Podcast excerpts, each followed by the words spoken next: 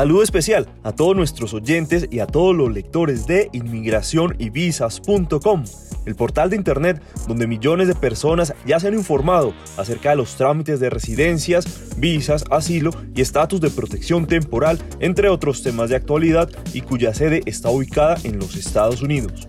Gracias a todos ustedes por seguirnos. Les habla Juan Cruz Escobar junto a mi colega periodista David Godoy.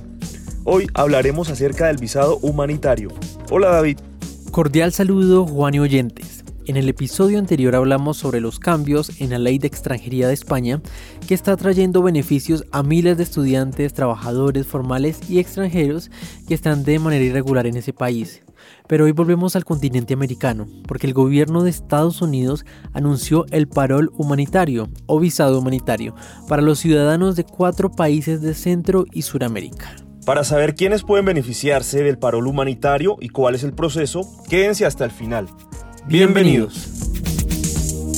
Bienvenidos a Tutor de Visas, un podcast de inmigración y visas.com. David, ¿cuáles son los antecedentes de este parol humanitario y cuándo fue anunciado? Juan, todo empezó con la guerra entre Ucrania y Rusia que provocó la migración de 7,9 millones de ucranianos, según la ACNUR fue cuando el Departamento de Estado de Estados Unidos anunció el programa Unión por Ucrania el 25 de abril de 2022. Hasta el momento se han acogido más de 71.000 ciudadanos de dicho país bajo la figura del parol humanitario. Posteriormente, la administración de Joe Biden enfrentó un nuevo reto. 1.100 ciudadanos venezolanos llegaban por día de manera irregular a la frontera de Estados Unidos, después de cruzar la selva del Darién, toda Centroamérica y México. El masivo desplazamiento estaba causando una crisis humanitaria. Ahí fue cuando el gobierno estadounidense anunció el 12 de octubre del 2022 un programa de parol humanitario para los ciudadanos de dicho país suramericano. Hasta este momento se estima que se le ha sido aprobada la visa humanitaria a 14.000 venezolanos. Sin embargo, la llegada de migrantes a la frontera terrestre de Estados Unidos no para, especialmente los provenientes de países de Centroamérica. Por lo tanto, la administración Biden amplió el programa de visados humanitarios para los ciudadanos de Cuba, Nicaragua y Haití el pasado 6 de enero del presente año. Por lo tanto, actualmente son cuatro países de Centro y Suramérica que tienen el beneficio de eh, optar por aplicar al visado humanitario o parol humanitario.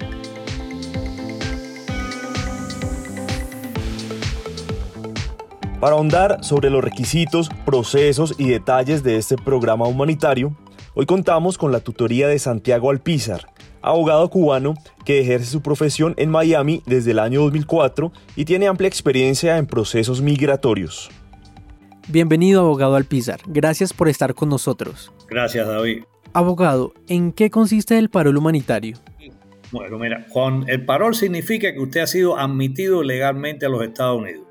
O sea, que usted ha pasado la, primera inspección, usted es una persona deseada en los Estados Unidos, que tiene la misma condición de admisión que pudiera haber tenido si usted le hubieran dado una visa o hubiera entrado con un, con una, con un permiso electrónico conocido como esta, porque proviene de una de las naciones que tienen ese tipo de intercambio con los Estados Unidos y se, vino con la idea esta de que a través de las solicitudes que siempre habían hecho y la posibilidad de acceder a los Estados Unidos por, razones humanitarias, se le diera la posibilidad a, 30 eh, mil eh, ciudadanos desplazados o que todavía viven en estos países de venezolanos, nicaragüenses, haitianos y cubanos cada mes 30 mil por mes, en una cuota que serían alrededor de 7.500 por cada una de estas naciones, pudiesen entrar con un instrumento de viaje a los Estados Unidos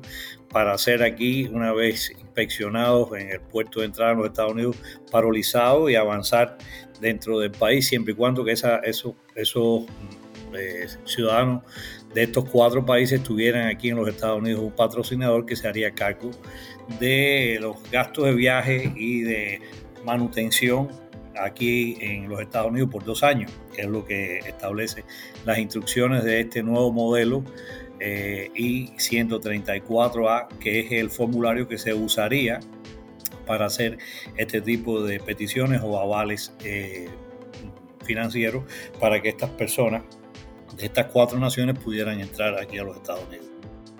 Una vez que usted tiene esa admisión en los Estados Unidos, usted es, eh, tiene acceso a poder calificar para otros beneficios migratorios. Específicamente, algunos podrán tratar de conseguir una certificación laboral. Otras personas, a través de las relaciones personales, si se casan con un residente o ciudadano norteamericano, pueden promover un proceso de, adjudicación de residencia a través de estas relaciones eh, personales.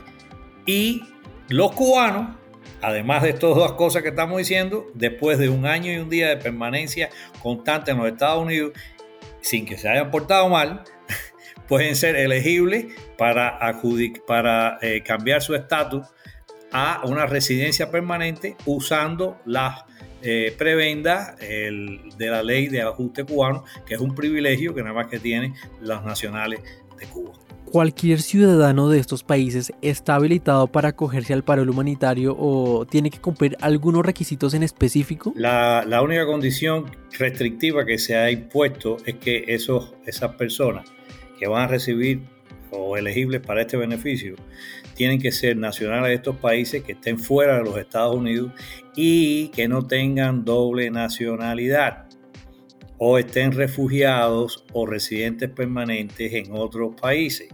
Así, un venezolano italiano no tendría derecho a, tener este proceso, un nicaragüense eh, alemán tampoco y tampoco un cubano español, que los hay por montones, como los hay también cubanos italianos, alemanes, en fin, porque la diáspora cubana se viste de muchísimas nacionalidades.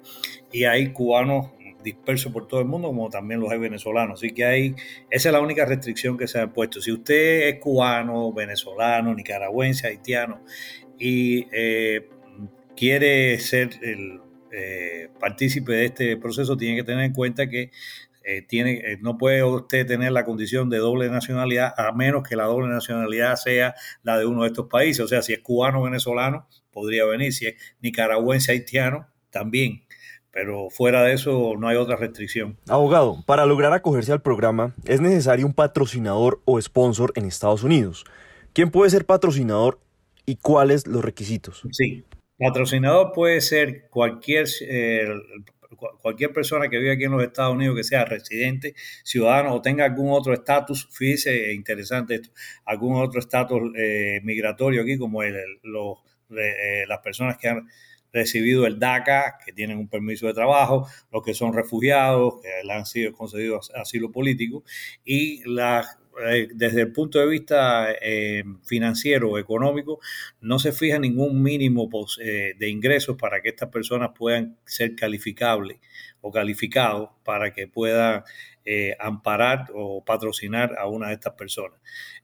basta con que se presente la declaración de impuestos del año anterior, en este caso todavía estaríamos corriendo con la declaración de impuestos del año 21, porque todavía no se ha hecho la del 22, no empieza sino a, finales de, este mes de, enero y febrero. Hay que presentar también un aval del banco, una carta que exprese cuáles son sus ingresos, cuál es el promedio de ingresos en su de ingresos en su cuenta bancaria y cuál es el depósito neto que tiene allí también una carta de, empleador donde explique cuál es el trabajo que tiene, el salario que devenga, la posición que está. Y con eso sería suficiente como para que su petición sea puesto a evaluación por parte del Servicio de Inmigración y Ciudadanía de los Estados Unidos. No quiere decir que le van a garantizar que porque usted llene el formulario y 134A y provea estos documentos económicos o, de justificación financiera, a usted lo van a calificar inmediatamente. También eh, tiene que considerar que usted tiene que proveer en ese, esa documentación eh, la, digamos, una copia del pasaporte o de la documentación que identifica al patrocinador y también documentación que identifica los datos biográficos del beneficiario como es la inscripción o el acta de nacimiento, como quiera usted llamarle, el acta de matrimonio si la persona está casada, copias del pasaporte de los beneficiarios. Y es importante que se sepa que por cada una de las personas que van a recibir el beneficio del patrocinador, tiene este, el patrocinador, que llenar un formulario I-134A por cada uno de los beneficiarios. A propósito de los patrocinadores de este programa, hay un médico norteamericano que se ha vuelto muy popular en redes sociales y en medios de comunicación porque hasta el momento le han aprobado el patrocinio de 53 beneficiarios. Se trata del Dr. Kyle Werner, un hombre que ha tenido mucha cercanía con la población venezolana porque trabajó varios años como médico voluntario en la frontera entre Colombia y Venezuela. A continuación escucharemos un fragmento de la entrevista del Dr. Werner que le dio al medio de comunicación La Voz América el gobierno estadounidense lanzó la programa de, de parol humanitario casi por sorpresa, pero cuando me dio cuenta, inmediatamente reuní todos mis documentos y simplemente dije abiertamente en Facebook, ¿quién quiere venir a Estados Unidos? Que se comunican conmigo. Más personas que, ah, más que 100 personas me contestaron. Uh, no todos tenían los documentos necesarios porque hay que tener pasaporte, uh, principalmente eso. Pero eh, eh, cuando la gente me enviaron los documentos, empecé llenando formularios y cuando abrieron la programa, yo envié solicitudes por todo el, todo el día, toda la noche para poder hacer eso. Y pues después de eso, llené varios al día hasta que ah, realmente yo decidí, ah, ok, eso realmente es mi máximo. Pero sigo diciendo, eso es mi máximo. Y, y luego más personas vengan pidiéndome, es muy difícil negar a, a quien quiere tener una mejor, una mejor vida. Eh, eh, bueno, y para poder patrocinar a alguien, uno tiene que mostrar ingresos uh, que son suficientes para ma mantener una familia de dicho tamaño uh, encima del nivel de, la, de pobreza establecido por, uh, por el gobierno. Entonces es simplemente matemática. uno, uno, yo, yo no tengo dependientes legales, no tengo hijos, entonces solo yo, pero yo tengo un, un, ingreso como médico, además tengo una empresa de, de inversión en bienes raíces. Entonces tengo mis formularios de impuestos, tengo carta de, mi empleador, tengo uh, eh, carta de, mi banco, tengo cuentas de ahorros, todo eso. Y por eso uno simplemente toma los ingresos y calcula el, eh, tamaño uh, de familia que se puede soportar. Uh, por, para mí eso llega alrededor de 54 personas. Otra patrocinadora destacada ha sido María Antonieta Díaz, una contadora y empresaria nacida en Venezuela que lleva más de dos décadas viviendo en Estados Unidos. El día del anuncio del visado humanitario, ella envió un mensaje de WhatsApp a sus compañeros de escuela que viven en Venezuela, ofreciéndose como patrocinadora. Compartió también la información del programa en sus redes sociales y en una página web y circuló un documento para que los interesados en tener su sponsor o patrocinio se inscribieran al menos 40.000 personas le respondieron que querían conectarse con alguien que le ofreciera el aval financiero. Algunas de las inscripciones fueron de toda una familia. María Antonieta pudo patrocinar a 11 personas y uno de esos momentos de felicidad lo publicó en su cuenta personal de Twitter. Feliz, vamos a recibir a la familia que mi esposo y yo patrocinamos. Y aquí estoy con Karen, su mamá, que está aquí súper emocionada, 15 meses sin, verse.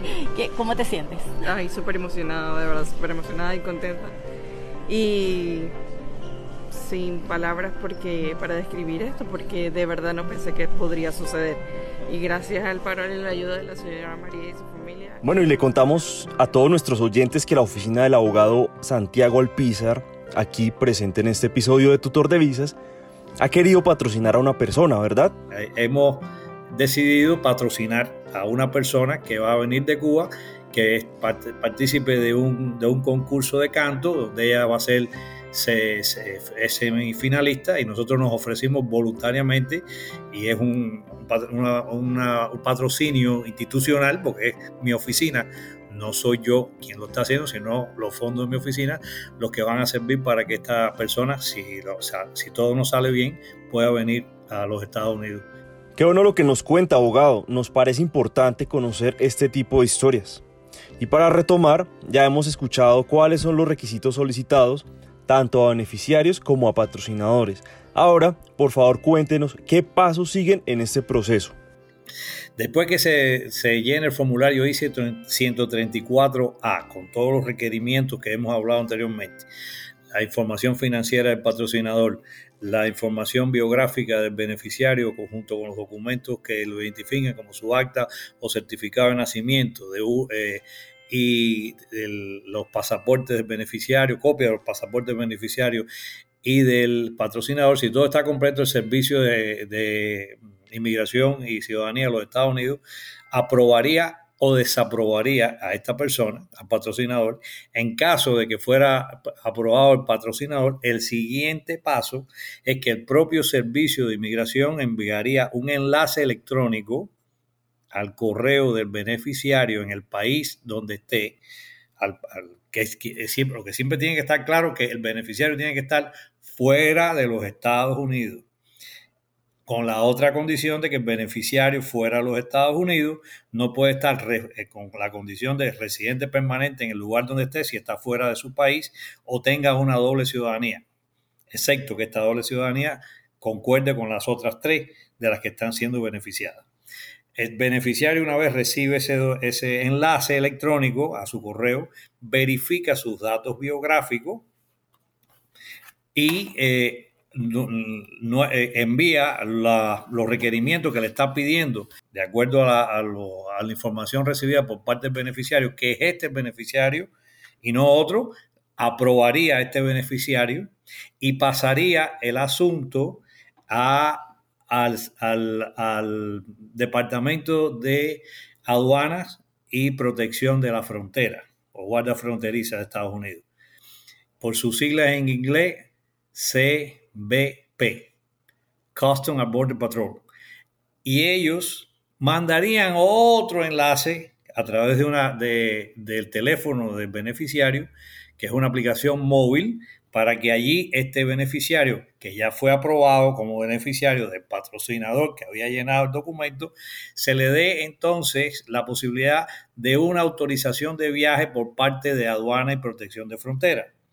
Si aduana y protección de frontera autoriza a este eh, beneficiario que ya fue aprobado por Servicio de Inmigración eh, Servicio de Inmigración y Ciudadanía de los Estados Unidos a viajar a los Estados Unidos, se le informa al beneficiario que tiene 90 días para efectuar el viaje a los Estados Unidos. Un caso de parol humanitario es el de Henderson Rondón, uno de los beneficiarios del doctor Kyle Barner. David habló con este joven venezolano y nos preparó la siguiente crónica. Mi nombre es Henderson, tengo 29 años, soy, eh, nací en Miranda, Venezuela, pero me crié toda, toda mi vida en Guanta, en un municipio eh, eh, que queda cerca de Puerto La Cruz. El municipio Guanta es un municipio pequeño en el estado de Anzuategui. Desde muy joven, Henderson Rondón tuvo mucho interés en los temas políticos de su país Lideró varios movimientos juveniles y estudiantiles desde su región natal. Hizo parte del movimiento Voluntad Popular y del programa Lidera, entre otros espacios de activismo político. O sea, yo desde que me levantaba, estaba en reuniones, medios de comunicación, hacía políticas, hacía eh, acciones de calle, protestas, eh, eh, protestas pacíficas, protestas llamativas, protestas artísticas y entonces estas cosas se hacían virales. Yo iba con un grupo de jóvenes al mercado o nos subíamos en los autobuses. Una vez desplegamos una, una pancarta eh, de más de 10 metros en el estado, en el municipio entre Guanta y Anzuategui y eso se hizo viral. Y eso me puso como en el foco de todo, de, de muchas cosas. Recibí amenazas, empecé a recibir amenazas que incluso aún tengo capturas eh, de pantalla de amenazas que recibía y eso me motivó a irme a Barranquilla y en su llegada a la ciudad de Barranquilla, en Colombia, su vida empezó de cero. Cuando llego, tuve que trabajar desde vender agua en la calle, vender eh, refrescos, gaseosas, como dicen en Colombia, hasta trabajar en restaurantes. Luego de eso, en el 2020, monto un negocio que era mi segundo. El primer negocio eh, fue fallido, fue un negocio de comida rápida. Eh, no tuve el éxito que esperaba seguí trabajando y en 2020 fundo un negocio, un, salón de belleza, barbería y peluquería, se llama Estilos Barbería y Peluquería. Abrió sus puertas el 18 de octubre de 2020 y hasta el día de hoy sigue funcionando con mucho éxito. Fueron años con días difíciles, de trabajo disciplinado, ahorro y de un sueño recurrente, volver a migrar, pero esta vez a Europa o Estados Unidos. Eh, yo, estaba, yo estaba buscando la forma de emigrar de Colombia a buscar un tercer país a donde ir, ya sea, estuve en mente España, estuve también eh, pensando en ir a Alemania, tengo un amigo allá que eh, es asilado político, pero también cuando pasó todo este auge de la selva, del Darién, de, millones, eh, miles y miles de, migrantes cruzando toda América Central para llegar a los Estados Unidos, pasó por mi mente, pero eh, tenía conciencia de lo riesgoso que, era todo esto. Entonces sí, sí estaba buscando la forma de salir de Colombia porque la situación ya, yo, yo tengo a mi cargo toda mi familia y entonces es, es algo que ya no estaba siendo tan, tan bueno para mí hasta que esa añoranza se hizo realidad. Y en materia migratoria, el presidente Biden estaría considerando crear un programa de permiso humanitario para los venezolanos que buscan asilo muy similar al que ofrece. Cuando, cuando escucho la noticia del parol, yo le digo, la primera noticia que sacaron, yo le digo, hey, chequea esta información. Y me dice, tengo dudas, pero la voy a chequear. Él en ese momento estaba en Ucrania. Se refiere al doctor Kylie Werner, el médico de quien ya hemos hablado al principio de nuestro episodio, y a quien Henderson conoció cuando Werner hacía voluntariados en la frontera colombo-venezolana. Y me escribe al otro día y me dice, sí, es cierto, vamos a ponernos al tanto de todo, envíame los documentos. Y ahí fue donde empezó, donde empezó todo. El 18 introdujo toda la documentación, llenó todos los requisitos y el mismo 18 recibí la aprobación y el 20 la autorización de viaje. Entonces, todo fue muy rápido. Fue tan rápido el proceso que Henderson estaba incrédulo. Nunca creyó que su vida fuera a dar un giro tan radical en cuestión de horas. Henderson, ¿qué documentos envió? ¿Por qué fue tan rápido? Mira, en este caso eh, fue mi información biográfica, mi pasaporte, es súper importante tener el pasaporte y no incumplir ninguna de las limitaciones que exigía el, gobierno norteamericano, que era eh, eh, no tener ninguna residencia permanente en ningún otro país, no, ser, no tener doble nacionalidad y esos requisitos. No tener antecedentes penales. Apenas, sí, apenas él introdujo la solicitud, me llegó un correo electrónico eh, donde debía seguir una, una serie de pasos. Luego de que te llega tu correo electrónico una aprobación en el sistema de que el sponsor ha sido eh, aprobado bajo este requisito, te llegan una serie de pasos, que es abrir una cuenta en UCIS, eh, confirmar los datos biográficos, aceptar el tema de que estás vacunado contra el polio, sarampión, que por lo menos tienes una vacuna contra el COVID. Eh, y eso, es, esos casos. Luego que envías esa información, tienes que descargar una aplicación que se llama CBP One y allí te piden unos datos biográficos, te piden información de tu pasaporte, te escanean el rostro, escanean tu pasaporte, envías esos datos y posterior a eso tienes que esperar una respuesta, donde a mí fue en, una hora recibí una autorización de viaje eh, que me permitía viajar en los próximos tres meses. Henderson no tiene familia en Estados Unidos, así que con sus ahorros y el alojamiento que le ofrecía el Dr. Berner, viajó un mes después de aceptada su solicitud tomó un avión el 21 de noviembre del 2022.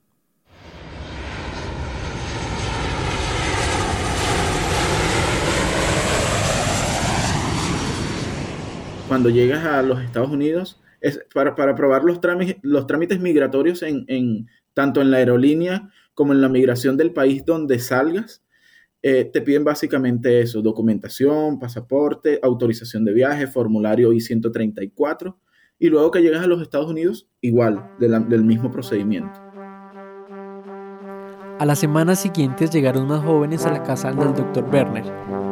María Mares, César Báez, Henderson y Henry Nadales se pueden ver sonrientes e ilusionados en la foto que el fotoperiodista John Kiwak publicó por medio de la agencia internacional Associated Press. Mira, todos estamos con la misma expectativa, todos tenemos proyectos, todos tenemos metas y, todos, eh, al llegar todos fueron solicitados eh, los permisos de trabajo.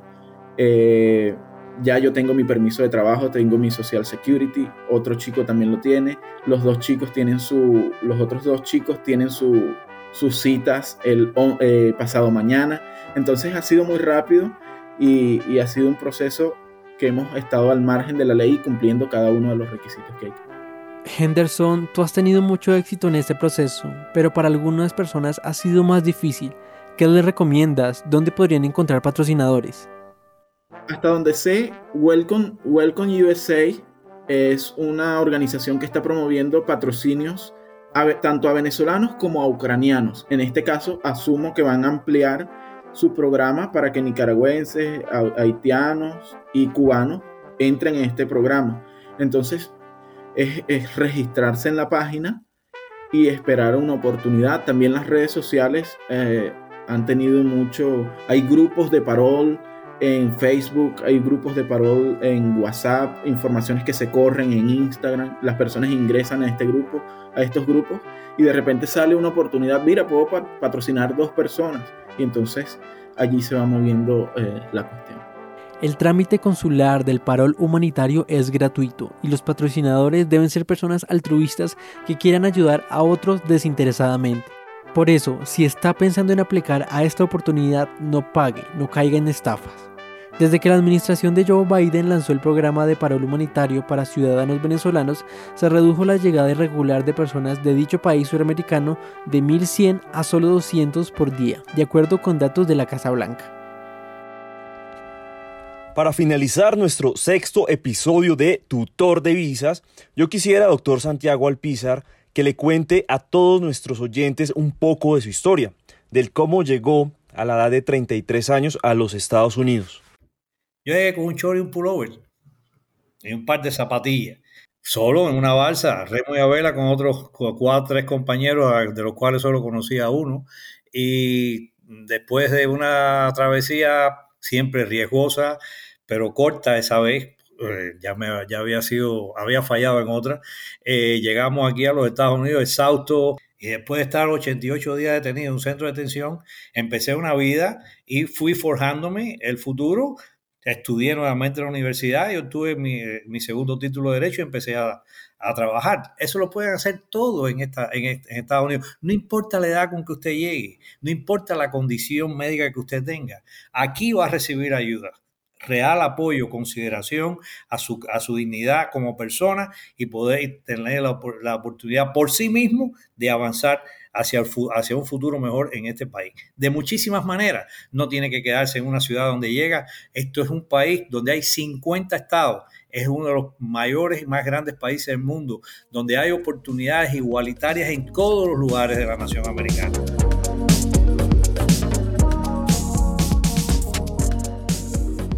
Agradecemos al abogado Santiago Alpizar por su asesoría y al beneficiario del visado humanitario Henderson Rondón por aportarnos sus testimonios y de nuevo, gracias a todos ustedes, oyentes de Tutor de Visas. Hoy los queremos invitar a que compartan este episodio de Tutor de Visas Seguro ustedes conocen amigos o familiares que pueden estar interesados en la información.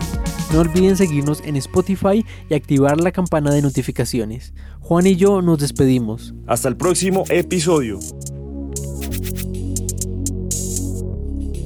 Tutor de Visas, un podcast de inmigración y visas.com.